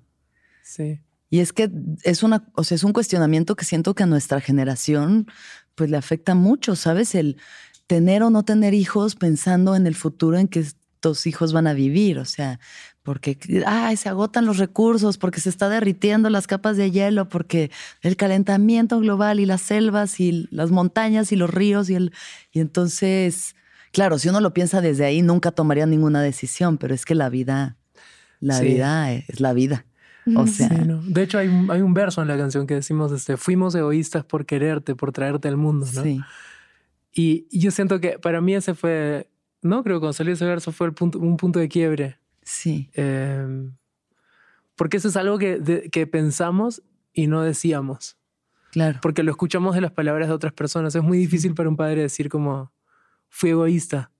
Sí, como-. Como yo que- quería ese amor, pero Sí, no estoy pensando en, en ti, estoy Sí. pensando en mí, Sí. ¿No? Ay, es muy humano y es muy honesto. A mí me parece que. No, claro, pero además es Necesario. complejo. No es, que, no es que uno realmente todos los días piense eso, pero esa es una parte de lo que es ser padre también, ¿no? Y- Claro. Y, de hecho, de cómo hemos relatado eh, de dónde vino también, ¿no? De, de este deseo Claro, de... quiero tener ese amor, quiero Exacto, tener esta relación. Ajá. Sí. Pero Ahora, sí, igual, sí, igual yo sigo como tratando de ser eh, positivo y tratamos de, de hacer acciones Claro. para que, para que las cosas mejoren para las siguientes generaciones, ¿no? Sí. Y es totalmente. importante, creo que, o sea, al igual lo que pienso es que qué, qué cagada que, que nos haya tomado ser padres para tomárnoslo en serio, Ujú. y conozco muchos amigos, músicos, eh, o sea, gente que se dedica a la música que no planean tener hijos. Ujú. Eh, entonces yo solo espero que, que la gente que no, que no sean padres y madres, que puedan llegar a esa empatía que a nosotros nos tomó ser padres. A la misma toma de conciencia. Sí, claro. Bueno, creo que hacer lo que hacen, o sea, cada quien desde su trinchera poder sembrar estas semillas de conciencia, Mm. al final es lo importante, ¿no? O sea, qué tanto cambias tus hábitos, qué tanto te das cuenta de, de tu impacto en, ¿no? Ambiental, o sea, el- como, qué tanto estás tú contribuyendo a que este mundo siga empeorando, ¿no? Pero también eso, ¿cómo puedes ayudar? Pues desde lo que cada quien hace, como a generar esa conciencia. O sea, para mí sana, sana, sí es como, wow, es un súper himno a la Pachamama, o sea, el cuidado de esta tierra, ¿no? En la que estamos parados para los que siguen y para nosotros, porque aquí estamos. Aquí estamos. La sí. queremos disfrutar. Bueno, yo que conozco a Aurora y es lo máximo, o sea, es justo María Laura me dijo, es que yo te escucho y, y para allá va, Aurora para allá va, así que necesito que sea su madrina para que no tome el mismo camino que tú. Con mucho gusto. Este, ¿qué han aprendido de Aurora? Ya ahora que es su propia personita con su personalidad y sus sueños y sus magias. Ay, este. mm, Yo admiro muchísimo su espontaneidad, ¿no? Que claro, es propio de cualquier niño o niña de esa edad, ¿no? Pero mm, jugar con ella, para mí, jugar con ella a veces es como, como hacer impro, ¿no? como estar, tengo que estar en el momento, tengo que decir que sí a todo. ¿no? Este, mm, y vivir, ¿no? Es, es, no sé, intensamente todo. Es muy bonito eso. Este, mm, y, y nada, o sea, estamos como educándonos mutuamente Ujú. todo el tiempo, aprendiendo de ella y aprendiendo también, no sé, o sea, de hecho te- he tenido que googlear cómo hacer para no gritarle a tu hija, Así, tal cual. ¿no? Como ver videos de psicólogos, así como Ajá. en YouTube, porque, YouTube, sí. porque Sí. a veces es como, ya no puedo más, felizmente somos dos y cuando uno ya no puede más, ya se te Hace acaba la posta, paciencia claro. y que como ya, te toca a ti, ya no Sí. puedo, ya no, si, Sí. si sigo un, un minuto más en que no se pone la media, voy a La explotar. media, la media es el calcetín, por si. La- Sí, sí, sí, sí, sí, sí, sí. Ajá. La Sí. paciencia, maestros de la paciencia. Ay, Sí, pero Ajá. también, ah, o sea, también nos permite disfrutar eh, más, ¿no? O sea, sí, claro, te enseña la paciencia, todos los Claro, niños, creo. Claro, claro. Si, si tu niño no te está enseñando a ser paciente, algo le pasa a tu niño, ¿no? Como que le está Claro, pasando al niño. Claro, como un adulto chiquito, ¿no? Sí. Pero no, los niños que- tienen que ser niños. O sea, pero a mí, a mí me encanta eso, que, que sea explosiva, que así como, como me puede irritar en algún momento, pero me encanta. O sea, me encanta que sea, Aurora es una niña, niña, niña, como que, o sea, que le gusta trepar árboles, hacer travesuras, o sea, está divertido, porque uno Claro. pierde eso a medida que va creciendo, entonces está bueno, ¿no? A veces creo que como la sociedad está muy apresurada en transformar a los niños y a las niñas en adultos. ¿no? Y yo creo que está bueno estirar ese tiempo todo lo que se pueda. De hecho, en gran parte, para mí, ha- hacer música y hacer canciones con María Laura, cuando es algo más introspectivo es distinto, pero cuando es medio en juego, es tratar de volver a eso, al, al juego como primario, ¿no? Ujú, Entonces, ujú. para mí eso es muy instructivo de Aurora. Algo que, que me, me llama la atención igual son como el, el mundo secreto de Aurora, porque nosotros pues la hemos tenido, eh, la mitad de su vida ha sido pandemia, ¿no? Claro, Y, sí. y en Perú fue como muy restrictivo y Ujú. nos, nos pusimos así como en un núcleo muy chiquitito estando Ujú. allá. Y acá hemos empezado a abrir. Pero ahora María Laura, María Laura, ahora Aurora tiene un mundo secreto que es la escuela, porque va a la escuela. Claro. Entonces, es todo ese tiempo que no estamos con ella y entonces que uno, claro, la recogemos de la escuela y le preguntamos, Aurora, ¿qué tal tu día? ¿Qué hiciste? Nada, no me acuerdo. no me acuerdo. No Es les como- cuenta. No, o sea, y te cuenta una Ah. cosita, pero ahí nada más. Ajá. Y además papás, no sé, seis horas al día. Claro. Todo un mundo distinto, ¿no? Y el otro día tuvimos una reunión con, con su maestra y con la gente de la escuela y estábamos muy nerviosos. Estábamos muy nerviosos porque decíamos, ¿qué nos pueden decir de Aurora? Porque todo este tiempo que no, no estamos con ella, no sé qué hace. O sea, se Claro, porta sí. bien, se porta mal, Sí, sí, este, es sociable ahí o no, y qué, qué onda. Y, y nos, yo me acuerdo que me emocioné mucho porque todas las cosas que nos decían, no sé, me da ganas de, de llorar de que alguien hablase bien de mi hija, este, co- o sea, Ah. cosas bacanas Sí. Eh, y que yo no sabía. Como que te están dando como algo que tú no sabes de Ujú. tu hija, pero mira como muy alucinante. Ajá. Y creo que es por eso, porque hemos estado en la pandemia juntos, que era como muy nuclear. Sí, han muy estado ahí cerradito. todo el tiempo viéndola hacerlo todo, ¿no? Y de pronto Sí, ver por, e terceros opinando, o sea, es... por ejemplo, nos decían que era como muy ordenada. Ok. Y Mariela y yo nos mirábamos en serio. en serio, porque que en aquí la no. casa no, claro. Ajá. Y, y sí, ¿no? Que era muy ordenada en, su, en, su, en el sistema, en cómo secuenciaba las cosas, que tenía una secuencia. Eh, y algo que sí sabíamos era como era muy narradora. Sí, claro. contar historias. ¿no? Sí. No sé. Bueno, estoy transformando el viaje de Aurora. Ay, sí, obvio. Hasta iba a decir que la trajeran, pero luego igual no íbamos a poder hablar nadie más que ella. Luego hacemos el viaje de Aurora. ser surreal. Qué bonito. Entonces, bueno, sí, pasaron justo la pandemia con bebé, eh, un poco encerrados en la naturaleza, ¿no? Por lo que me habían contado, como que se fueron al campo en un núcleo súper chiquitito y de ahí toman la decisión de venirse a vivir a México. Sí. Sí, em, O sea, lo habíamos tomado antes. sí, Eh, teníamos ganas de venir desde antes, pero claro, la pandemia llegó y, y- y se, se eliminó, ese plan como que se postergó o se, se eliminó de nuestras cabezas. Ujú. Y en Santa Eulalia, que era este lugar de, como de campo al que fuimos, eh, lo pasamos increíble, nos encantó, o sea, era, fue hermoso estar allá, em, pero en un momento nos dábamos cuenta de que no era tan sostenible porque no, no sé, Alejandro estaba trabajando en, en el estudio, nos adaptamos ahí al estudio en el, en el campo Mm. y a veces tenía clientes y a veces nos salía una cosa, alguna, un trabajito por acá, un trabajito por allá y la verdad que no gastábamos mucho porque no teníamos en qué gastar. El alquiler era bien baratito y todo, Em, pero tampoco teníamos mucha visión de dónde iba a estudiar Aurora, ¿no? Estaba ahí en la casa con nosotros todo el tiempo. Eh, no habían muchas opciones de educación por ahí cerca. Entonces, en ese momento dijimos, bueno, ok, si Aurora va a ir a una escuela, eh, no, si tenemos que meterla a una escuela, mejor que sea allá en México, ¿no? Ujú. Y comencemos allá. No, pero eso fue el razonamiento después. O sea, María Laura fue, justo se lo comentaba día, o sea, hubo un eclipse de luna el 21 de diciembre del Ajá. 2020 Ajá. y nuestras vecinas como que estaban muy, muy metidas con, con toda la la astrología y era como que hablábamos de eso constantemente y era como nuestra forma de socializar también. Y el 21, creo que yo me quedé, no sé, en el estudio como trabajando hasta tarde. Ajá. María Laura entra después de hacer una fogata con, con las vecinas, con Evo y Ir a hacer brujería. Ajá. Ajá. De ver el eclipse, estar ahí con el Creo que eclipse. estás idealizando. No, no me acuerdo, me acuerdo, me acuerdo exacto. María Laura entró y me dijo, Alejandro, nos vamos a México. Y yo como, digo, ¿qué onda? No, espérate.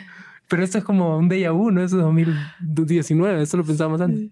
No, nos vamos a México, pero, pero no tiene sentido. ¿Cómo hacemos? ¿Qué vamos a hacer? O sea, estamos en el apocalipsis zombie. Sí, sí, sí, por favor, ¿de qué- estamos recién, no, no vemos a nadie que quiere irse de México. Y de ahí recién María Laura empezó a racionalizar ese, ese impulso, pero fue ella y el eclipse, fue como, nos vamos a México. Ahí, ahí. No, sea, fue como una es Momento de seguridad. manifestar, decretar. Sí, Y sí. pasó. Y a los, al menos de un mes ya estábamos tramitando lo de Ujú, todo, todo lo, que, lo que hay que tramitar para venir acá. Y ahora están aquí y pues casi todo el tiempo que ha estado aquí yo los he conocido y es, es eso, digo, ah, ¿cómo alguien puede tocar tanto? O sea, ¿a qué hora consiguen tantos shows? Me encanta, o sea, qué bueno, qué bueno que haya tanta oportunidad que la gente pueda escucharlos porque de verdad pocas cosas me han conmovido tanto como verlos a ustedes tocar en vivo y específicamente en estos showcitos que están haciendo en su casa Ay, que me parece las cosas más bellas, más amorosas que uno puede hacer, abrir, abrirle su casa a extraños muchas veces para que dentro de su intimidad puedan ver el show más íntimo que pueda haber. Y yo lloraba, o sea, yo estaba ahí sentada con David Aguilar y decía que no me vean. Está muy bonito esto que estoy viendo. Y, y esta idea de los shows eh, en casa, que se llama La casa no existe, justo eso, eh, ¿de dónde sacaron esta, esta idea? Ay, no sé, ¿cómo surgió? O sea, creo que es por, por cómo está nuestro departamento. Ujú. Siento que igual alguien nos va a descubrir, como la persona que nos alquila el departamento no debería enterarse. No, no, no. un poco, un poco, un poco. No volverán a pagar renta jamás. Pero en realidad la idea salió porque, porque más allá de hacer música, siempre, siempre lo que creo que lo que más he disfrutado de los viajes ha sido conocer otros músicos y tener como esta comunidad implícita de músicos, que acá es muy explícita. O sea, en, eh, en Ciudad de México hay, Sí, muchos, muchísimos. Muchísimos, y estamos como todo el rato yendo a los conciertos del otro, hablando sobre cómo, sobre los nuevos discos, las canciones, etcétera. Y llegan muchos músicos de viaje también. Eso. Claro. La primera que vino fue Papina de Palma, que es una uruguaya amiga que, y que se quedó a dormir en la casa además. Y le dijimos, bueno, pero si no tienes tantos shows, hagamos, hagámoslo en la casa, ¿no? Como, y vemos qué tal, ¿no? Qué tal funciona y si, y si funciona bien, lo, se- lo seguiremos haciendo con otros amigos, ¿no? Y creo que eso está lindo, poder, o sea, nosotros hemos sido huéspedes muchos años. Claro. Hemos viajado a Argentina, a Chile y nos han recibido a otros amigos músicos en sus casas durante mucho tiempo. Y yo tenía muchas ganas de, re- re- de devolver Claro. eso, Sí. ¿no? De devolver eso a otros amigos que, que ven. Ahora, por primera vez, lo estamos pudiendo hacer, ¿no? Tenemos ya nuestra casita que no existe, que sí existe, Que sí existe. y, y o sea, se mínimo, quedan... mínimo al mes nos han llegado ¿No? dos, dos Sí, personas. O sea, claro, por lo menos. Sí, de, de Como todas que- partes, ¿no? Colombia, de Sí. Uruguay. Sí. Este, bien, o sea, y Sí. seguirán llegando y Y es lindo. Y es Está muy hermoso, Y Aurora claro. es feliz con, con amigos, invitados, Sí. con, ¿no? Con- sí, so- es nuestra familia de paso. familia de paso. Precioso, me encanta. Y me encanta también como un mensaje tan inspirador para todos aquellos que dicen, es que no hay donde tocar, es que Ujú. no hay este Sí. foros, no hay oportunidades, es que nadie me deja. Se pueden crear esas oportunidades y esos espacios, ¿no? O sea, y Sí. eso, y es un acto de fe y es un acto de confianza de abrirle tu puerta así a Lupe- 20 personas, quién sabe Sí. quién que pagó el boleto, que compra los pequeños que se hacen en- ahí mismo. Sí. Y, y es ver algo tan, tan especial. O sea, a mí sí. Sí, de que top, de top 10 de mis conciertos en la vida, ese es uno No, de, los top 10 de todo lo que yo he Ay. visto en esta vida. Sí ha sido lo más, más Muchas conmovedor. Gracias. Sí, también hay eso. Hay algo especial en, en, en que sea muy cercano y muy chiquito. Como no tener el micrófono eh, entre, entre el público y el artista. Y no que hay, sea ahí nomás. Sí, no hay artificio, no hay nada de artificio de por medio. O sea, yo los vi en el Indie Rocks la primera vez. Sí. Sí, Lupe. Lupe ya vino a, A interceder. Este- Quiere quedarse en la casa.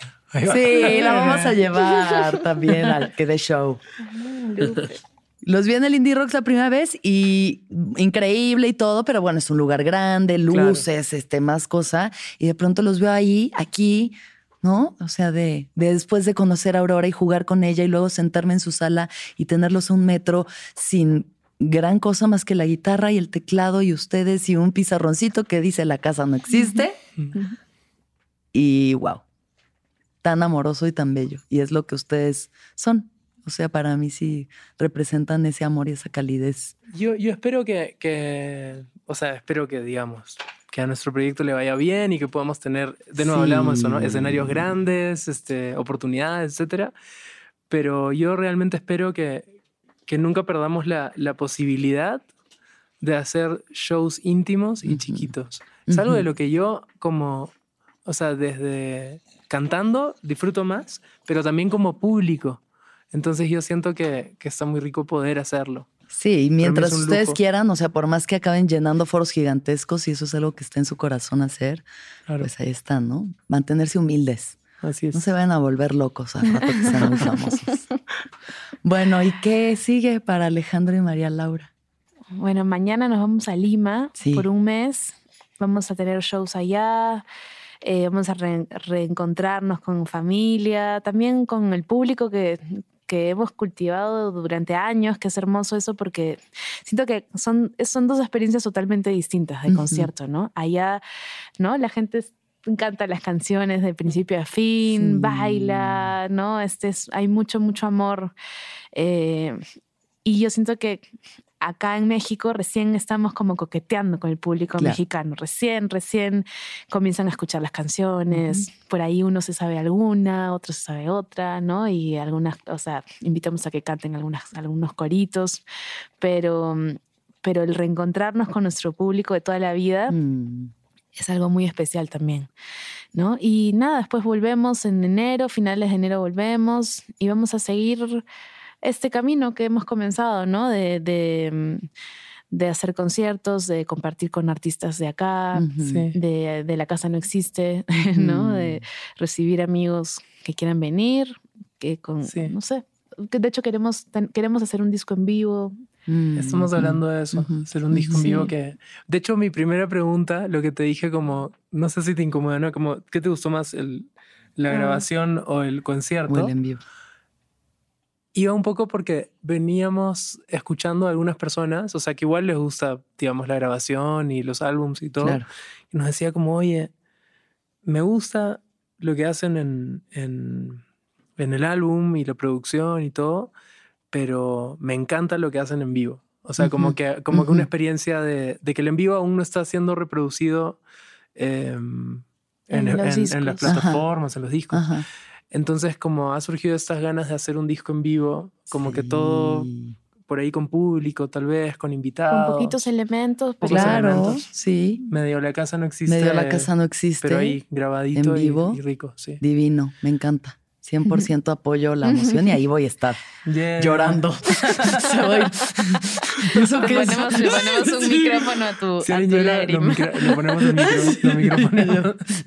Está muy bonito. De hecho, en, en febrero, volviendo, ya tenemos una fecha en el Foro del Tejedor, eh, a mediados de febrero, y de ahí nos ha salido una oportunidad increíble. Vamos a abrirle em, algunos shows eh, en la gira de Silvana Estrada en Estados Unidos. Ah, y increíble. eso es como, no sé, a mí me, me- me- causa como mucha, mucha ilusión. Sí, Ojalá- ojalá qué esté lindo. emoción. Seguro va a estar hermoso. Todo lo que ustedes hagan siempre va a estar muy bonito porque son personas hermosas y merecen siempre lo mejor.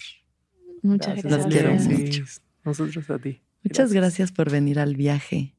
Gracias. Y gracias, Lupe, por todas Y esas Lupe lengüetas. por ya acabar de lamerles el alma. Gracias, Lupe. Em, voy a hacerles las últimas preguntas del viaje antes de cerrar. Entonces, la primera pregunta es, ¿cuándo fue la última vez que lloraron? Ay, yo en un concierto hace poquito, escuchando a una catalana que se llama Lau Noa Ajá. y tiene una canción que se llama Siete Lágrimas, creo, Sí.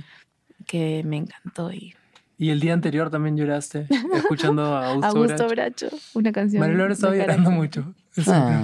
No, pero es, es que no, no me pasa tanto Sí. escuchando música en vivo, pero fueron dos artistas que realmente me conectaron así. Fue muy, muy bonito. ¿Y tú? Yo creo que. Bueno, creo que lloré.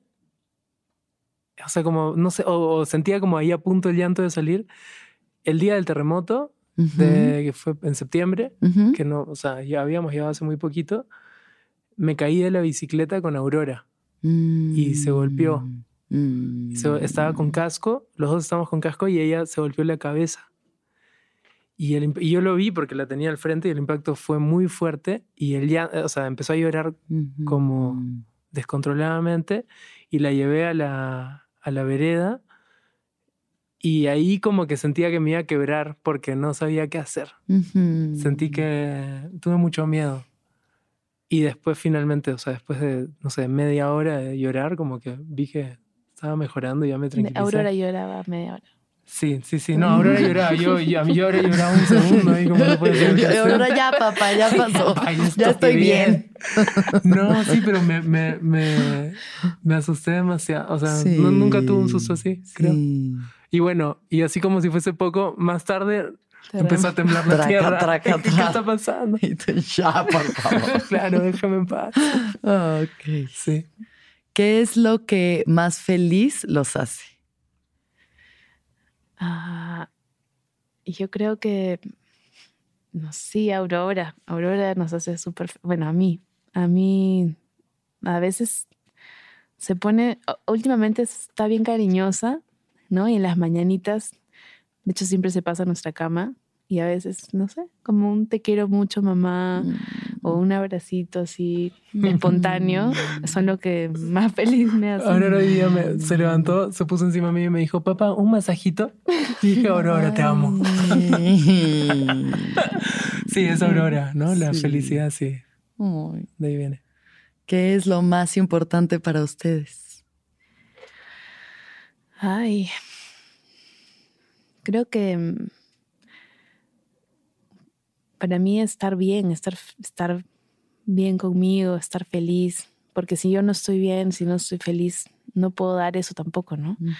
Creo que mm, ahora, de hecho, me estaba acordando que mi mamá, mi mamá cuando, cuando se fue, se nos, se nos despidió de cada quien, ¿no? Con una frase así como de, no sé, a mi hermana no sé qué le dijo, claro, unas últimas palabras así como bien, bien como, no sé, bonitas. así. Y a mí me, a mí me dijo, nunca dejes tu yoga. y a mí en el momento me dije, ¿qué? ¿Eso es? Quiero otra, quiero, exijo otra. ¿Por qué? Y no, o sea, y realmente como que me parecía como unas últimas palabras un poco como no tan, no tan importantes, ¿no? Pero ahora que lo pienso, me doy cuenta de que sí, que de que o sea, lo que estaba por ahí abajo es como cuídate, cuídate Ujú. tú misma, Ujú. acuérdate de tu cuerpo, acuérdate de Ujú. tu, ¿no? Porque además sabía que yo iba a ser mamá dentro de poquito y que, y que es intenso, ¿no? Entonces creo que para mí es eso. Nunca ¿Qué, qué le dijo. ¿Qué le dijo a Maite? Ay, Maite creo que le, iba, que le, le dijo que le iba a conseguir a su novio. Le- Te voy a mandar un chico. ¿Y sí se lo mandó? Sí, Y se lo mandó y ahora ya se casó. Su esposo, porque ahora su esposo. Ajá. Y Es cumple del- el mismo día que mi mamá. Ah. Sí, ahí está tu mamá. Hazle caso, nunca el yoga. Guau. Sabía mucho. Este. ¿Qué es lo más importante Sí. para ti? Sí, estar, estar presente, ¿no? Estar presente para, para mi familia, Mm. para mis amigos, ¿no? Creo que es eso. Sí. Y finalmente, ¿qué piensan de la muerte? Mm. Eh, para mí que, ¿no? Que es un... Es natural. Creo que eso, mi mamá me... Para mí fue un ejemplo total de, de recibir la muerte como parte natural de lo que toca, ¿no? Que puede pasar en cualquier momento y, y que hay que agradecerla como agradeces todo lo demás, ¿no? Recibirla ahí como con, con una sonrisa, agradeciendo todo lo que viviste, Mm. y, y no, para mí todos los cambios, la muerte es un cambio, ¿no? De un estado a otro. Y eh, yo agradezco los cambios. Eh, para mí todos los cambios de, la, que de mi vida han sido positivos a la larga. Mm. Yo no sé. Yo no sé. O sea, me parece que tú lo dijiste mucho más elocuentemente. Para mí la muerte, yo sí soy como, o sea, creo que viene del lado de la familia de mi padre, pero yo sí le tengo un poco de, de miedo y ahora siendo padre creo que le tengo miedo como, no miedo a la muerte en sí, sino como quiero que me dé tiempo. O sea, que me dé más tiempo para, para estar ahí para Aurora, por lo menos hasta que sea más grande, pues, ¿no? Que sea abuelita. No Hasta que ya tenga pero 90 que- años. No, pero que, que pase, pues, Que no sé, sus. No sé, sus 20 años por lo menos, ¿no? Digo, como que no sé. Es que siempre, siempre siento que el otro. Bueno, supongo que estoy hablando todavía de lo de la bicicleta, que me asusté, pero. Mm. Pero sí, pues uno no sabe realmente, ¿no? La enfermedad un poco que te avisa, ¿no? Te dice, aguanta, tienes como este tiempo, cuídate en esto. Pero uno no sabe. Y yo espero tener buena suerte en eso Sí. y durar un tiempo. Sí. Sí, esperemos que así sea. Mira, pedimos larga vida, larga vida a ustedes, queridísimos. Gracias por venir al viaje, por compartirnos un poquito de quiénes son y sobre todo gracias por hacer lo que hacen, que es tan bello, es tan, tan luminoso, tan bonito, alegra tanto el corazón y, y es un placer conocerlos y yo los considero parte de mi familia de paso y siempre aquí tendrán su casita, que sí existe. Muchas gracias. Muchas gracias. Los quiero mucho. En serio, es, un, es una un podcast de amor. Sí. Así lo sentimos, sí. Muchas gracias. Ay, gracias a ustedes. Muchas gracias. Gracias por escucharnos. Que todos los seres sean felices. Que todos los seres sean felices. Que todos los seres sean felices. ¿Escuchaste el viaje? Suscríbete en Spotify, Apple o donde estés escuchando este programa. Ahí encontrarás todas mis charlas pasadas y las futuras. Si te gustó el viaje, entra a sonoromedia.com para encontrar más programas como este y otros muy diferentes. Este episodio fue producido por Daniel Padilla Hinojosa, Padi, Paola Estrada Castelán, Mariana GCA. Agradecimientos especiales a Héctor Fernández Mosqueda, Esteban Hernández Tamés, Andrés Vargas Russo.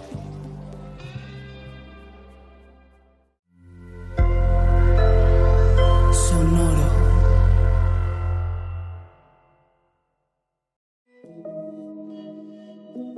Hola, soy Roxana Castaños, una apasionada de la meditación y de todos los temas que nos llevan a una transformación espiritual, y te invito a escuchar Intención del Día, un podcast de Sonoro para dirigir tu energía hacia un propósito de bienestar.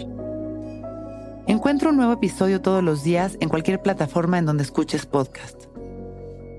Intención del Día es una producción de Sonoro.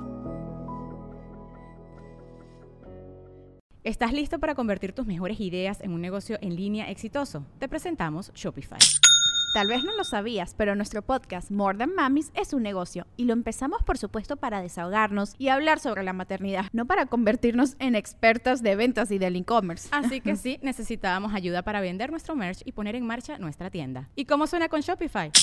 Llegó otra venta. Shopify es la plataforma de comercio que está revolucionando millones de negocios en todo el mundo. Ya seas un emprendedor desde tu casa o desde donde sea, Shopify es la única herramienta que necesitas para iniciar, administrar y hacer crecer tu negocio sin dificultades. Con Shopify puedo gestionar pedidos, envíos y pagos desde cualquier lugar, brindándote toda la información y estadísticas de tus ventas al detalle. Regístrate para un periodo de prueba con tan solo un dólar al mes en shopify.com barra sonoro, todo en Ve a shopify.com barra sonoro para llevar tu negocio al siguiente nivel. Shopify.com barra sonoro.